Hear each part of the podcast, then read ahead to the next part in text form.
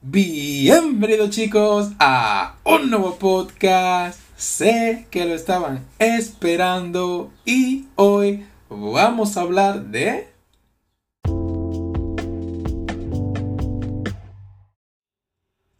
Así es, Kanoyo o Krishimasu. Este es un manga de comedia romántica de los muchos que abundan ahí, ¿no? Y tiene algo de diferente. Mm, en verdad no. en verdad es un manga común. Y no sé por qué, pero ha llamado la atención.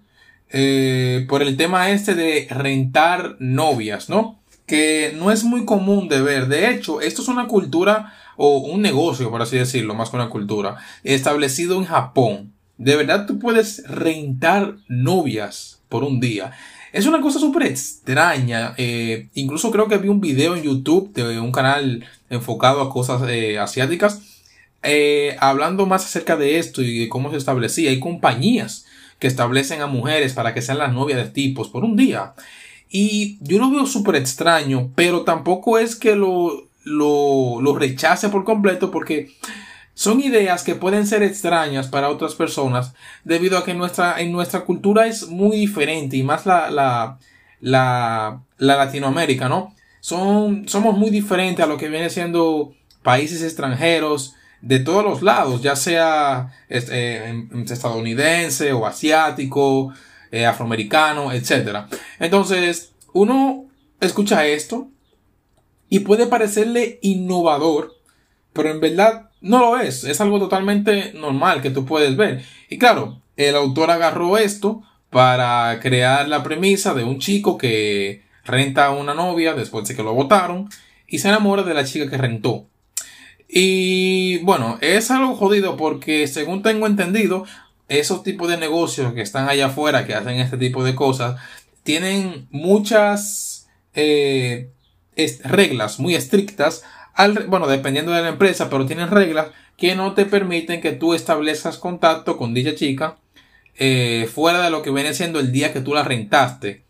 Y bueno, en este contexto no no lo explican tanto en el manga, pero en todo caso es que aquí pasa que el protagonista, que es un chico súper bondadoso, tierno, bueno, es perfecto, es puto perfecto y ya.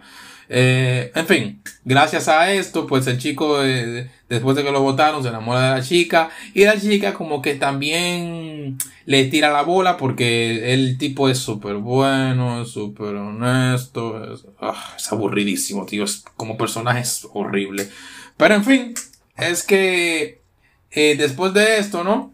Y claramente, como es regla en estos tipos de, de, de comedia romántica, en los mangas o en el anime, eh, casi siempre gana la, primera chica que ves que sale de primero. La, primer, la primera que viste que sale de primero para ser protagonista ya es la que ganó y sabes que es la, la waifu y la que por ende va a terminar siendo la que se case con él, la que termine de novia. O qué demonios sabes qué, pero es, es, es regla, es ley por en sí.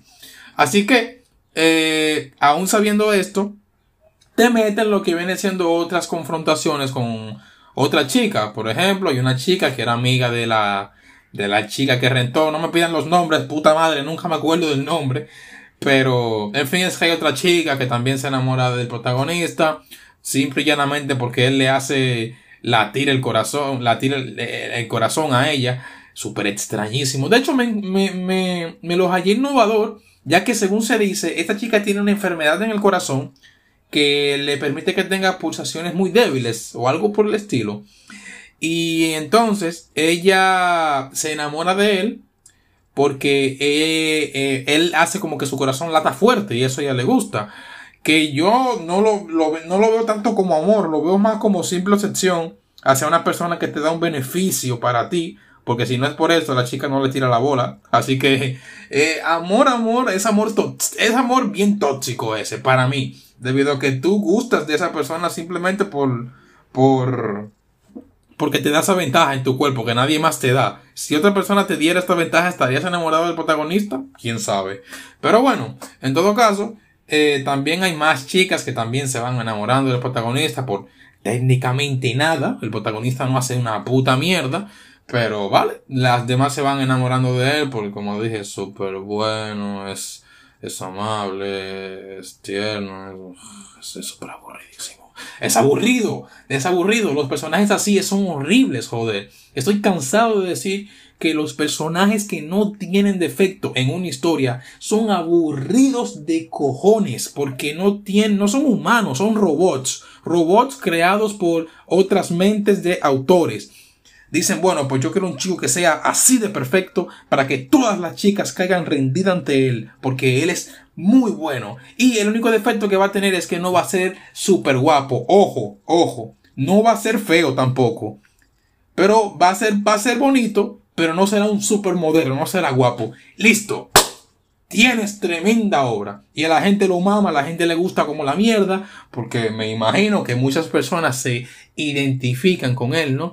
Personas que no son feas, pero que no tienen chicas, quién sabe por qué razón, eh, y que también son súper buenos y hacen las cosas bien, y la gente se quiere identificar con un personaje así, ¿no? Con un personaje que no es feo, que es bueno, y que por ello las demás eh, quieren rendirse ante él y le caen las chicas y estas mierdas, ¿no?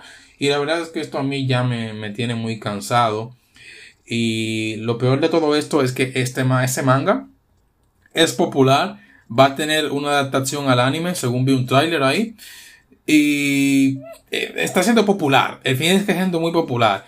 Y joder, a veces me pregunto, ¿cuándo va a cambiar la industria? ¿Cuándo va a cambiar esa, eh, como esa normativa que tienen las personas en hacer un manga de romance con las mismas reglas casi siempre? Es que ya casi aburre ver romance en anime. Y creo que por eso yo no veo romance, perdón, en manga. Eh, bueno, también aplica el anime. Pero en fin, es que esto ya aburre demasiado. Porque siempre es la misma regla establecida. Siempre es la misma premisa. Entonces, coño, uh, uno, no, uno a veces como que no quiere ver ese tipo de contenido. Se harta de verlo.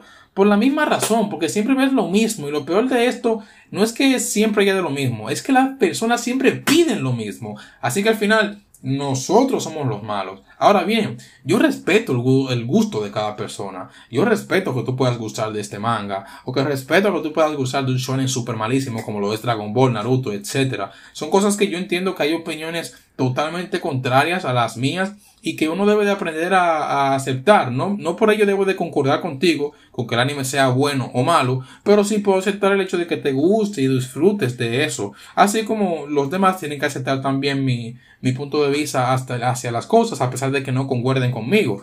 Y este es un que totalmente tiene mi desaprobación.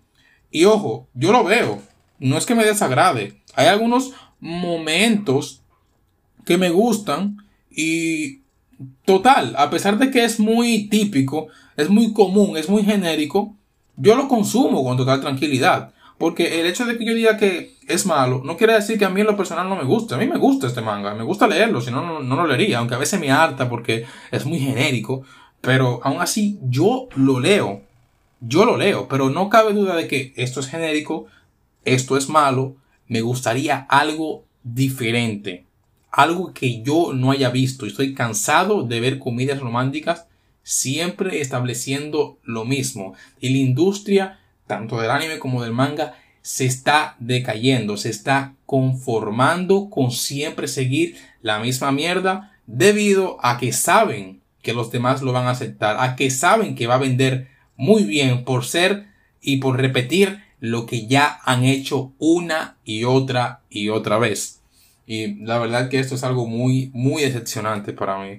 Pero bueno, por otro lado, el dibujo que tiene el manga eh, es bonito. Es bonito, se ve bien.